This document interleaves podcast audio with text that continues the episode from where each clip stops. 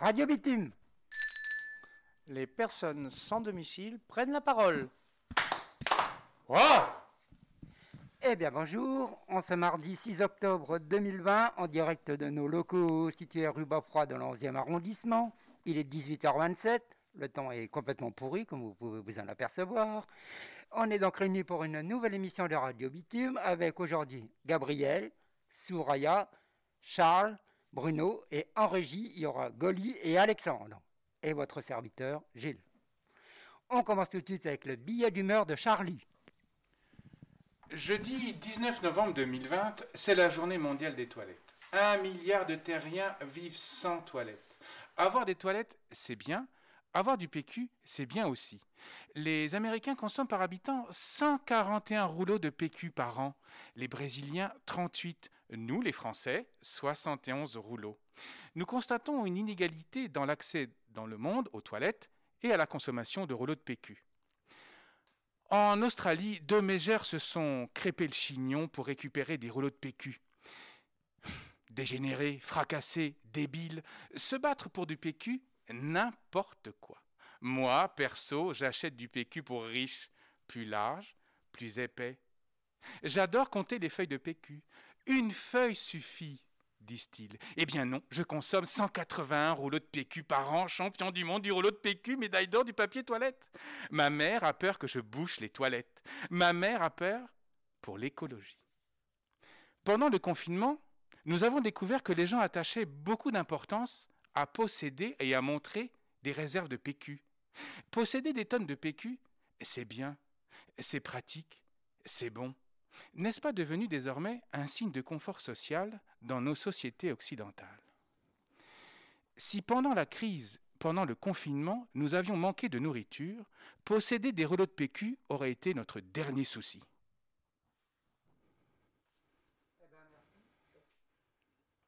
Quelqu'un va-t-il réagir au billet d'humeur de Charlie?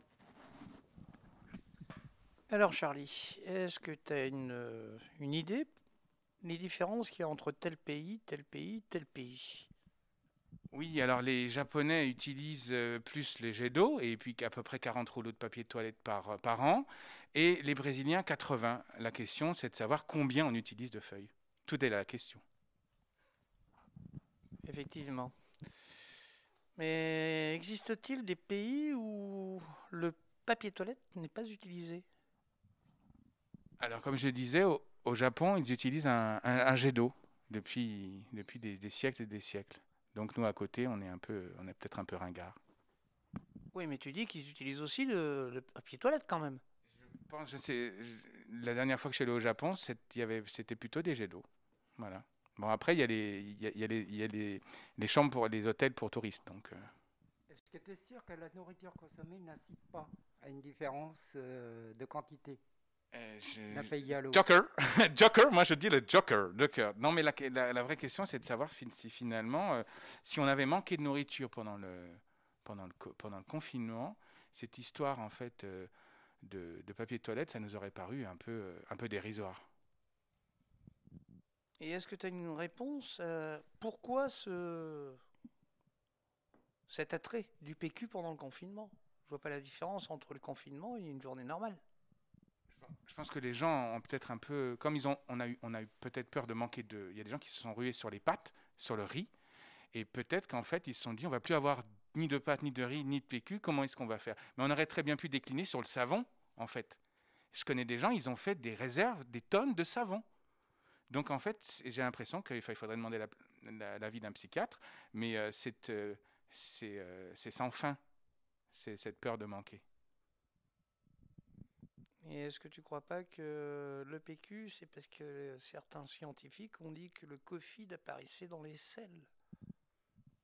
Non, je pense que c'est toute une. Enfin, moi, je, le vois un peu comme manquer. Et en fait, on est une société où, où les, les, gens qui, qui, vivent, enfin, en tout cas ceux qui, ont qui accèdent à une consommation eh, permanente, ne veulent pas manquer de quoi que ce soit. Je te remercie. Et comment tu penses qu'on pourrait changer notre euh, point de vue, notre, euh, notre rapport à cette peur de manquer? Qu'est-ce que tu préconises? C'est un, peu, compliqué. Moi, nos, grands-parents, euh, ceux qui ont vécu la Seconde Guerre mondiale, pour certains d'entre eux, ils faisaient des réserves parce qu'ils ont connu le manque. Mais nous, nous n'avons jamais manqué de rien, enfin en tout cas dans, dans, les dernières années, en tout cas pour les gens qui ont un accès aux consommations de quotidienneté. Et je ne sais pas si peut-être qu'en fait, euh, on, s'est peut-être euh, euh, on s'est peut-être alimenté de la peur des autres et on, a on dit souvent que parfois les peurs prennent la place d'autres peurs. Alors est-ce que c'est peut-être ça? Peut-être nos peurs en fait qui sont manifestées. Est-ce que c'est pas une image de la société de surconsommation? Alors moi je l'ai vu et je reconnais, je fais mea culpa. Avant le, confinement, je, consommais par, euh, euh, je surconsommais des choses dont je n'avais pas besoin. Et désormais, quand je veux m'acheter un livre, eh ben, je me dis, j'achète le livre que je vais lire et non pas pour, pour faire des réserves. Mais cette question de réserve, c'est peut-être intéressant de savoir pourquoi est-ce qu'on veut faire des réserves. Comme tu euh, dis, pendant la guerre, il y avait, euh, les gens faisaient des réserves, euh, parce qu'il ne faut pas oublier que pendant la guerre, ils avaient leur ticket de rationnement. Donc aussitôt qu'ils pouvaient acheter un peu plus, ils prenaient le prendre. Pour justement, quand ils n'avaient plus de ticket de rationnement, ils avaient de la réserve. Tandis que là, je vois pas l'intérêt. Mais en fait, j'ai le sentiment qu'on va au-delà de la réserve. On fait la réserve de la réserve de la réserve. Au cas où la première réserve est, dégradée, en fait, on se rassure. Je crois qu'on est une société qui a peur. Tu disais que depuis le confinement, tu, faisais plus attention à ta consommation et que tu n'achetais que les choses dont tu avais besoin. Est-ce que tu penses que euh, cette dynamique-là, c'est quelque chose qui est parti pour durer?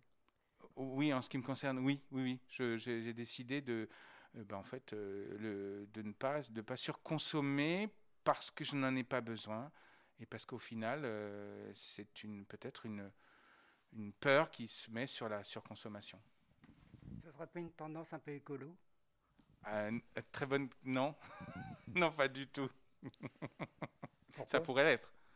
Mais c'était plutôt pour, euh, pour éviter de. de... le PQ, c'est fait à partir de bois. Hein, et on parle beaucoup de, la forêt amazonienne qui crame, donc euh, les réserves de bois vont diminuer. C'est une autre, euh, une autre approche, oui, qui, qui est peut-être compatible. C'est bon? Alors, nous allons continuer avec un zoom sur l'atelier théâtre avec Gabriel et Soraya. Alors, est-ce que vous connaissez un endroit vous pouvez vous exprimer librement, sans jugement? Vous pouvez être fou, en colère, triste, tout ça à la fois. Et ça, oui, ici. Oui. Et eh ben nous, on connaît peut-être un autre endroit.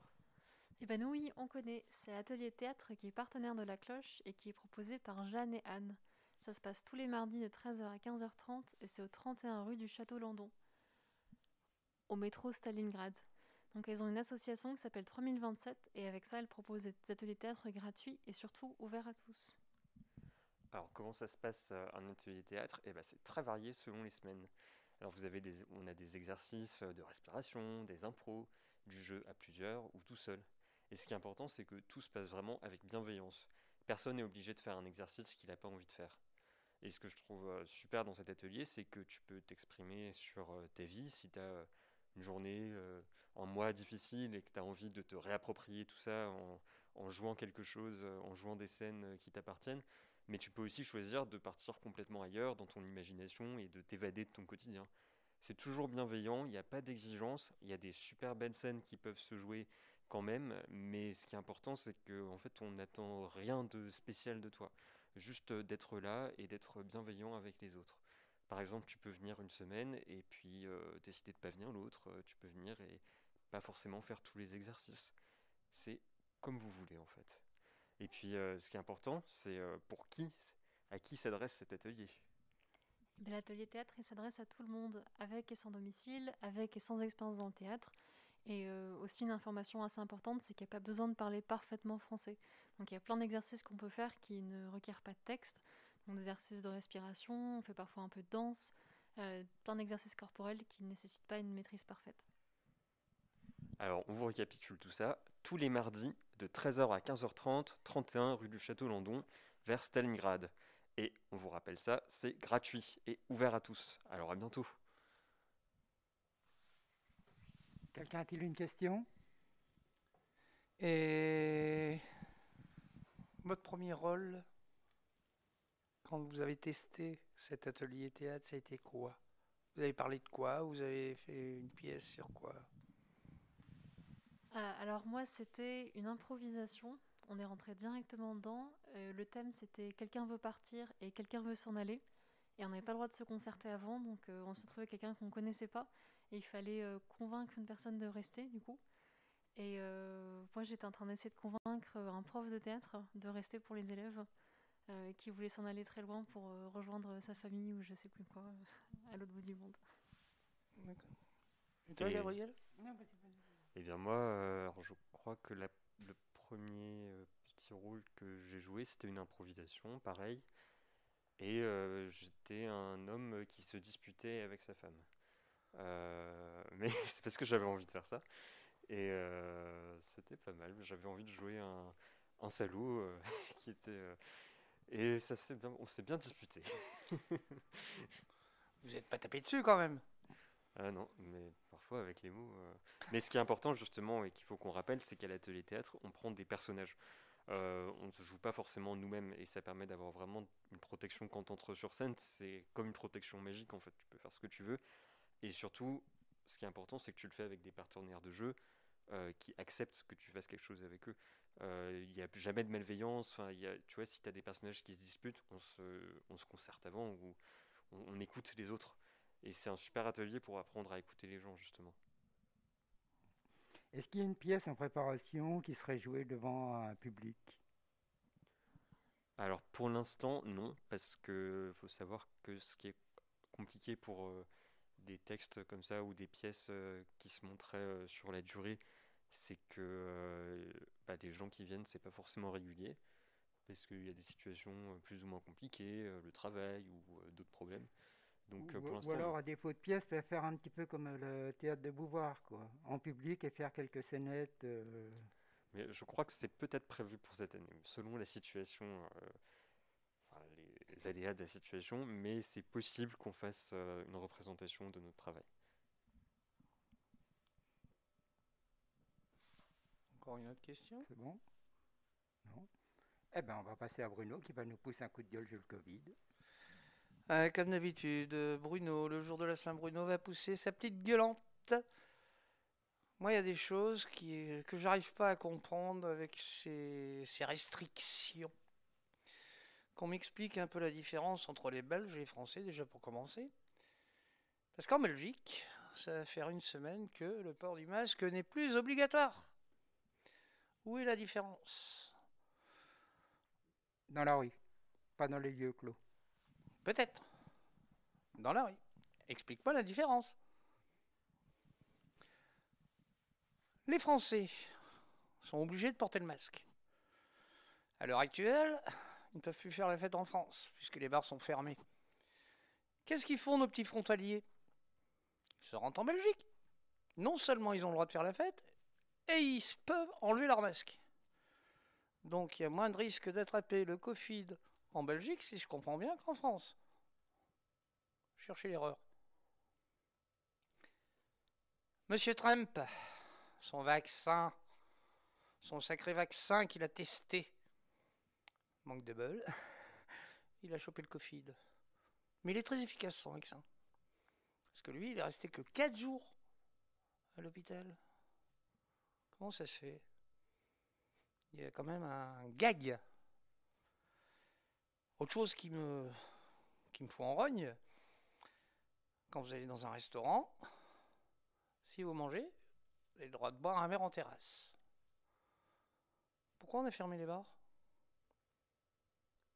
On a moins de risque de choper le Covid dans un restaurant que dans un bar?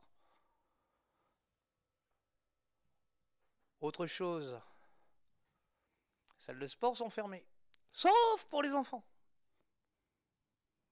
Les enfants, ils ont le droit d'aller dans les salles de sport. Alors qu'à l'heure actuelle, on dit que ce sont les enfants qui sont convoyeurs du virus, puisqu'on les interdit de voir les grands-mères. C'est qu'il y a une raison. Qu'on m'explique un peu les différences. Ça, j'arrive pas à comprendre. Pour les grandes surfaces, les supermarchés énormes, 4 mètres carrés par personne.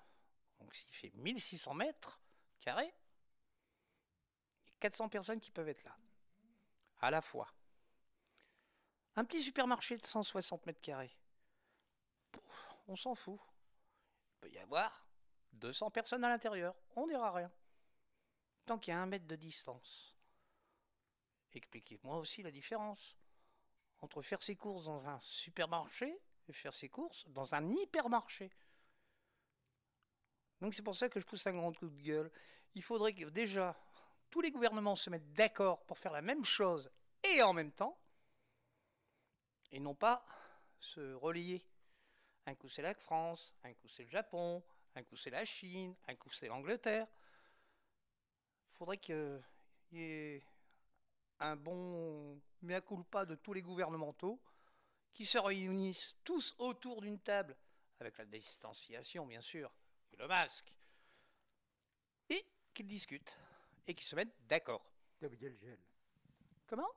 Tu as oublié le gel hydroalcoolique. Oui, Je lavais les mains avant. C'est vrai, sacré. Gel hydroalcoolique. Moi, je préfère le boire. non, je déconne.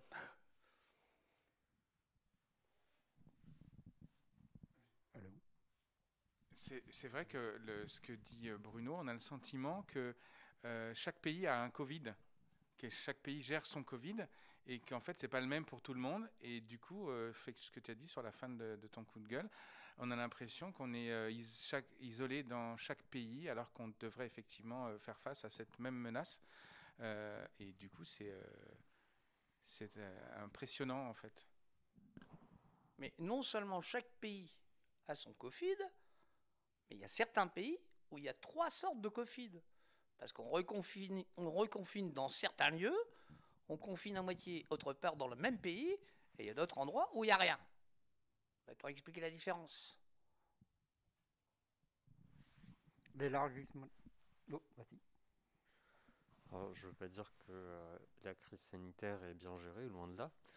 Mais est-ce que tu penses pas que c'est aussi le principe euh, de politique locale que d'avoir des applications de lois ou de mesures différentes selon les endroits? Euh, c'est pareil pour la loi, il n'y a pas les mêmes lois, euh, par exemple en Belgique et en France. Et euh, pourtant, il y a autant des, je sais pas, des vols en Belgique et en France. Après, je, je dis pas que c'est bien géré, enfin, effectivement, il y a plein d'incohérences et tout, mais je comprends, enfin, je, qu'est-ce que tu, qu'est-ce que tu entendrais par avoir tous les dirigeants qui se réuniraient autour d'une grande table alors que justement les situations sont assez variées quand même? Mais moi, ce que j'entendrais, c'est que là, on risque de foutre le Covid de nouveau en Belgique. Les Belges vont dire c'est de la faute des Français, et les Français vont dire ah ben non, c'est pas nous qu'on l'a ramené, c'est pas vrai. Bah, il suffit de voir que euh, avant les grandes vacances, Marseille, euh, il y avait presque rien. Les Parisiens sont partis là-bas et maintenant c'est Marseille qui a le plus grand taux. Euh, faux. Maintenant, c'est Paris. Parce que Marseille, on vient de rouvrir les bars. Oui, mais ça c'est la politique locale. S'ils ont ouvert les bars, c'est parce que en ça France, avait le problème c'est qu'on a un État jacobin, tout se décide depuis Paris. On laisserait un petit peu les régions prendre les décisions, je crois que ça irait déjà beaucoup mieux. Ouais, mais si c'est pour prendre des, des décisions différentes les unes des autres, c'est ce que je dis, il faut un bon... Tout le monde se rassemble, dise on fait comme ça, et c'est tout. Quand il y a eu le confinement, c'était tout le monde ensemble, L'économie est par terre, il faut la relever. L'économie par terre. Et tu crois que ça va arranger la chose, là? C'est toujours mieux que rien. C'est toujours mieux que rien, mais ça va faire encore des chômeurs en plus. Il y en a qui étaient en train de se relever un petit peu, pouf Maintenant, ils vont vraiment se casser la gueule. Parce que c'est dirigé depuis Paris, ça devrait être pris localement. Et non, là, C'est Marseille qui a décidé. hein. Ce n'est plus Paris. Mar- Paris a suivi ce que le préfet de la région avait décidé. Si, si. Non, non. Ah, si, si. Il fallait écouter.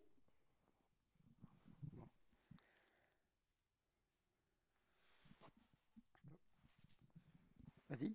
Et est-ce que tu, est-ce que tu penses que il faudrait peut-être des restrictions comme on a eu en niveau de kilomètres pour éviter que ça se propage dans des régions qui sont moins, qui sont moins touchées? Par exemple, les Parisiens qui sont partis à Marseille, maintenant Marseille qui est une région rouge, comme on avait eu les 100 km entre le 15 mai et le 2 juin, je crois. Mhm. Est-ce que tu crois que ça pourrait être une solution? Pourquoi pas? On a, libéré, on a libéré les distances, enfin, le, le- où on pouvait aller euh, se déplacer. Ben, T'as vu le résultat Puisqu'on a dit que c'était les Parisiens qui les avaient ramenés. Il y a quand même euh, à peu près euh, 700 morts entre Paris et Marseille. Donc, euh, quand il y avait les 100 km, il fallait que tu aies une bonne raison pour te déplacer.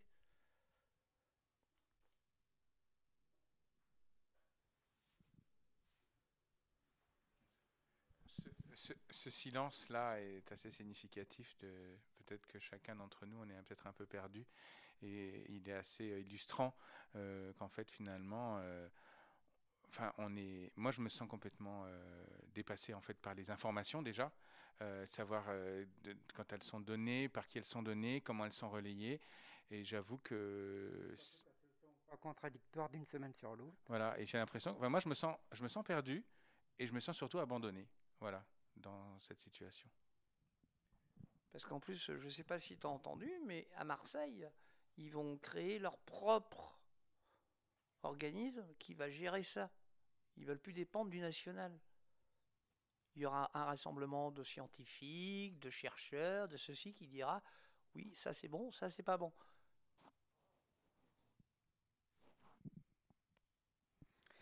Eh ben, je pense que on va terminer en remerciant Gabriel, Soraya, Gabriel, euh, pardon, Charles et Charlie et Bruno. Gilles, Merci. Radio Bitume. les personnes sans domicile prennent la parole.